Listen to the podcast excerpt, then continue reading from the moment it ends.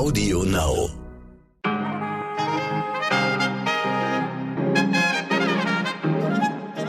Meine lieben Zuhörerinnen, ich wünsche Ihnen einen guten Morgen an diesem Dienstag, dem 12. Juli. Ich bin Michelle Abdullahi, habe heute besonders gute Laune und hier ist für Sie heute wichtig mit unserer langen Version. Sind es nur die routinemäßigen Wartungsarbeiten oder führt Russland da etwas im Schilde? Zwinker, zwinker. Ja, seit gestern fließt kein Gas mehr durch die Pipeline Nord Stream 1. Diese Wartung wird jedes Jahr durchgeführt, doch in 2022 haben wir schon viel erlebt. Das Vertrauen in Putin ist, sagen wir mal, nicht ganz so groß. Nun bangen alle, ob nach diesem Wartungsvorgang überhaupt wieder Gas nach Deutschland fließt. Sternredakteur Andreas Borchers hat mit mir darüber gesprochen, wie wahrscheinlich ein Gasstopp ist und warum wir so abhängig vom russischen Gas sind. Wissen Sie, ich weiß es nämlich nicht so genau und dachte mir so, hm, Gas, Gas, hä, keine Ahnung. Ganz schön ernst, was die Regierung da sagt, aber das machen die auch immer gerne, um die Leute so ein bisschen zu verschrecken. Deswegen führen wir heute dieses Gespräch. Und lassen Sie es mich gleich sagen, meine lieben Zuhörerinnen, da glaube ich, hätten wir uns andere Antworten gewünscht. Also gleich mehr dazu. Und los geidert. Zuerst für Sie das Wichtigste in aller Kürze. Die EU empfiehlt Menschen über 60 Jahren eine zweite Corona-Auffrischungsimpfung angesichts des erneuten Anstiegs der Fälle und Krankenhauseinweisungen mit Beginn des Sommers fordere ich alle auf, sich so schnell wie möglich impfen und boostern zu lassen, erklärte EU-Gesundheitskommissarin Stella Kyriakidis. Wir haben keine Zeit zu verlieren. Überall wird in der Gastronomie Personal gesucht. Manche machen sogar ganz zu. Nun ist das ganze Problem sichtbar, denn laut einer Studie der deutschen Wirtschaft sind 35.000 Menschen aus der Gastronomie in den Handel abgewandert. Und so kommt es, dass viele Restaurants Ruhetage einführen müssen oder ihre Öffnungszeiten verkürzen, weil Personal fehlt. Einige Discounter locken die Menschen aus der Gastro mit Einstiegsgehältern von 14 Euro die Stunde und damit weit über dem Mindestlohn. Was also als Übergangslösung gedacht war, wird nun für zum richtigen Job. Eine Rückkehr in die Gastronomie lohnt sich für viele einfach nicht mehr. Noch schlimmer geht es der Hotel- und Gaststättenbranche. Hier haben 260.000 Beschäftigte den Rücken gekehrt. Letzte Woche hat der britische Premier Boris Johnson verkündet, er höre auf. Nun schaut die Welt gespannt auf seine Nachfolge. Bereits elf BewerberInnen sind der Meinung, einen besseren Job zu machen als ihr Vorgänger. Übrigens, je schneller die Wahl feststeht, desto schneller wird Boris Johnson sein Amt abgeben müssen. Die Zahl der Menschen auf der Erde wächst laut den Vereinten Nationen immer langsamer. Mitte November könnte die Weltbevölkerung zwar die Marke von 8 Milliarden Menschen knacken, aber das Wachstum ist so langsam wie seit 1950 nicht mehr. Die Rate ist außerdem erstmals seit 2020 auf unter 1% pro Jahr gesunken. Laut aktuellen Prognosen werden in 60 Jahren dennoch rund 10 Milliarden Menschen auf der Erde leben.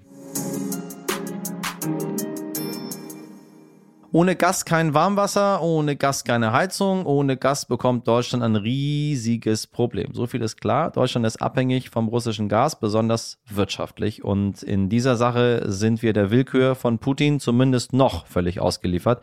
Was passiert, wenn das Gas versiegt? Und ob dieses Szenario überhaupt wahrscheinlich ist, erklärt mir unser heutiger Gast, Sternredakteur Andreas Borchers. Andreas, ich grüße dich ganz herzlich.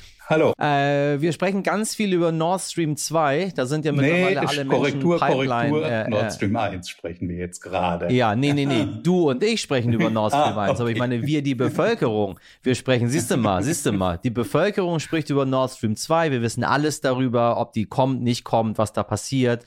Ähm, hat sich aber nie jemand die Frage gestellt, was ist eigentlich mit Nord Stream 1? So, deswegen ist das heute unser Thema. Okay. Äh, in letzter Zeit reden wir eine ganze Menge darüber. Ähm, das ist auch eine Unterwasser-Pipeline für Gas, die von Russland nach Deutschland führt. Ähm, Und zwar schon ziemlich kannst du lange. ein bisschen was, die gibt's schon Ja. lange, ne? Wie lange gibt's die schon? ähm, 15 Jahre. Nee, länger sogar noch. Die hat Gerhard Schröder noch eingeweiht, als er Kanzler war. Also so grob 15 Jahre. Also das ist quasi das Gas, was wir bekommen, was aus Russland Das kommt. Wenn das nicht wäre, hätten wir kein Gas bekommen. Nicht nur, aber da läuft die, momentan die größte Menge, beziehungsweise jetzt muss man ja sagen, lief der größte Teil des russischen Gases. Es gibt doch eine weit, zwei weitere Leitungen. Eine führt über die Ukraine. Da kommt auch noch ein bisschen Gas bei uns an, aber ist natürlich infolge des Krieges in der Ukraine alles nicht mehr so einfach. Gehört, wenn ich das noch kurz zwischendurch erzählen darf, zu den großen Absurditäten, ähm, die es gibt auf der Welt.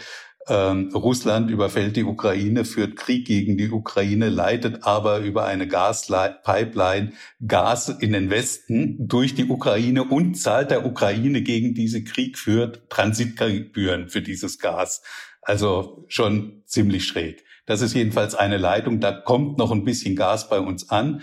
Es gibt eine weitere Leitung, die läuft über Polen, die ist aber praktisch auch versiegt. Deshalb war Nord Stream 1 sozusagen der Hauptlieferant äh, ähm, für Liefer Lieferweg, muss man sagen, äh, für das Gas, das bei uns ankommt. Dann hat Putin oder Russland, sollte man besser sagen, aber Russland ist Putin, vor knapp drei Wochen entschieden, nur noch 40 Prozent des Gases äh, durchzuleiten.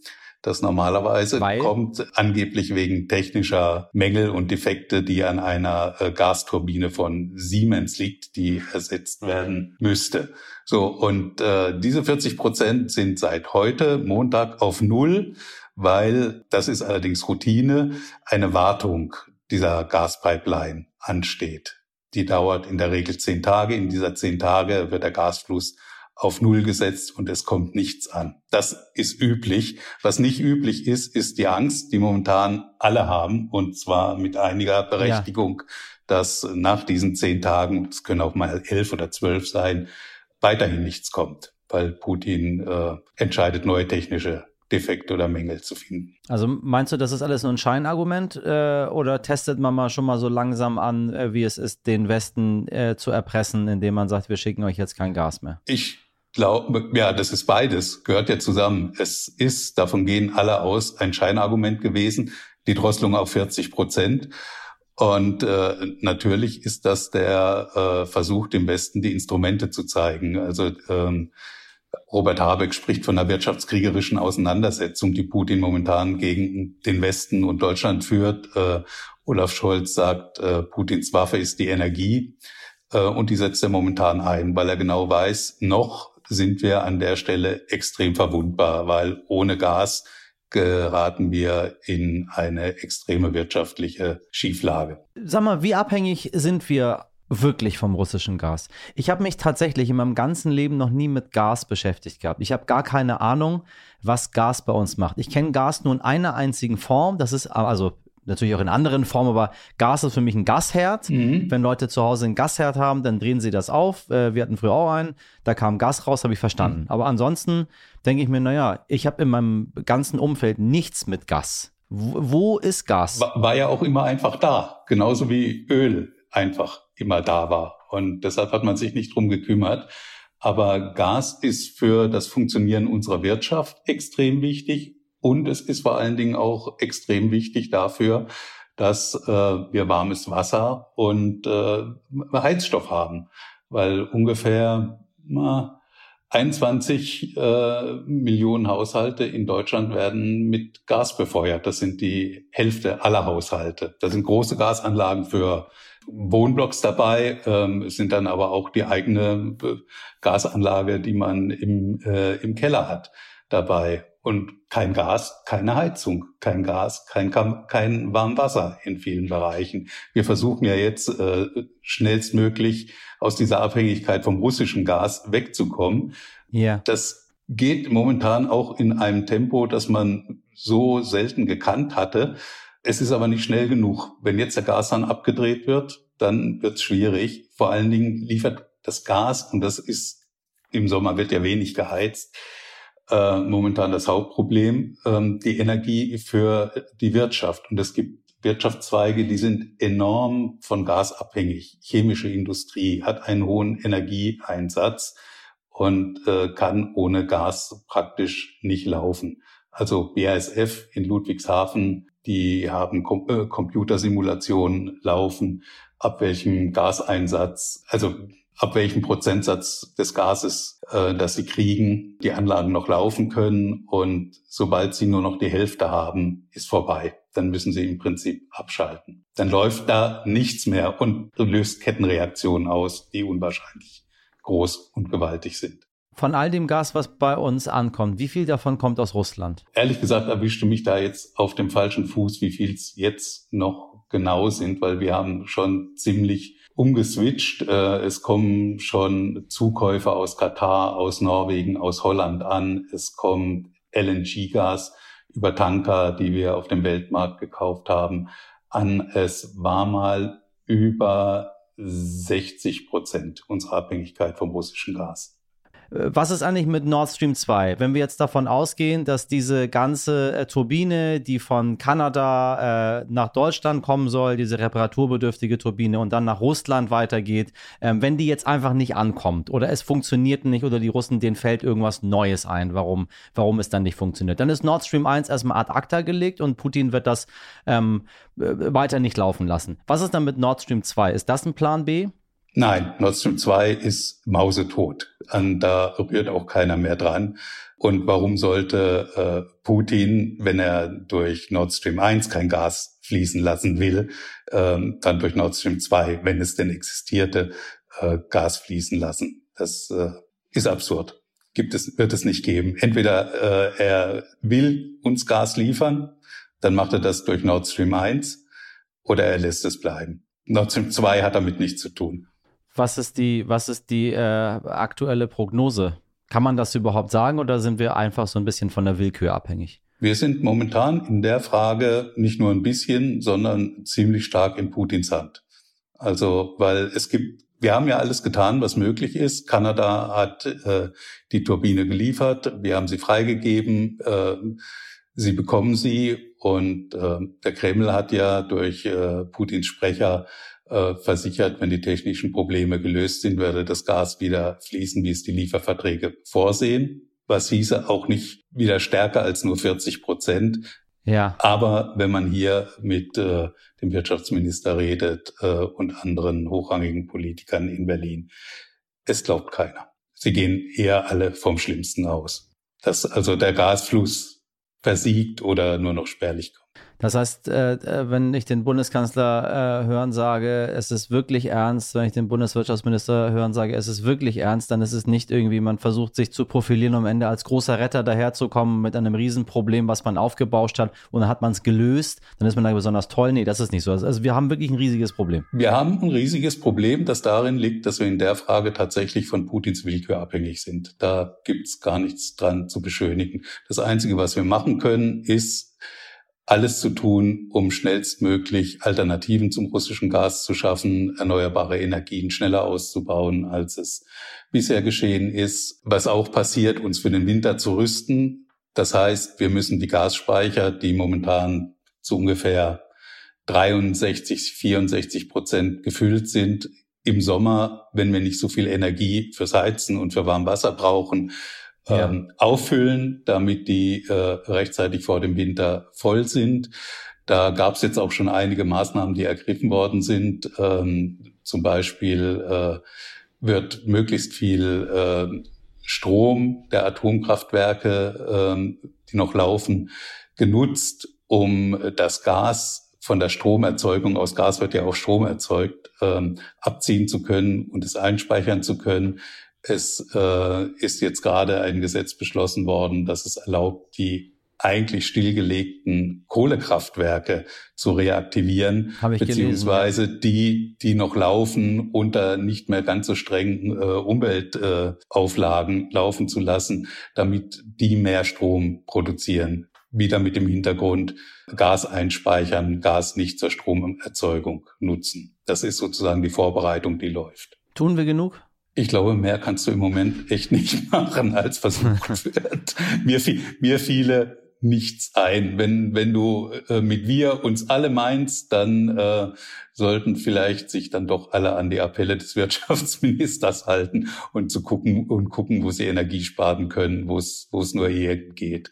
Also es wird ja jetzt äh, an allen möglichen Orten äh, werden Maßnahmen beschlossen. Also äh, in öffentlichen Gebäuden äh, werden die Klimaanlagen äh, runtergefahren. Ähm, das sind die Räume halt im Sommer ein bisschen heiz, äh, heißer. In der Heizperiode wird äh, weniger geheizt. Ähm, was jeder Einzelne tun kann, ist vielleicht kürzer warm zu duschen, weniger zu baden. Ähm, das klingt alles so Pille-Palle-mäßig, ähm, kommt aber bei 80 Millionen Leuten doch schon ein bisschen zusammen, wenn man das alles, alles rechnet.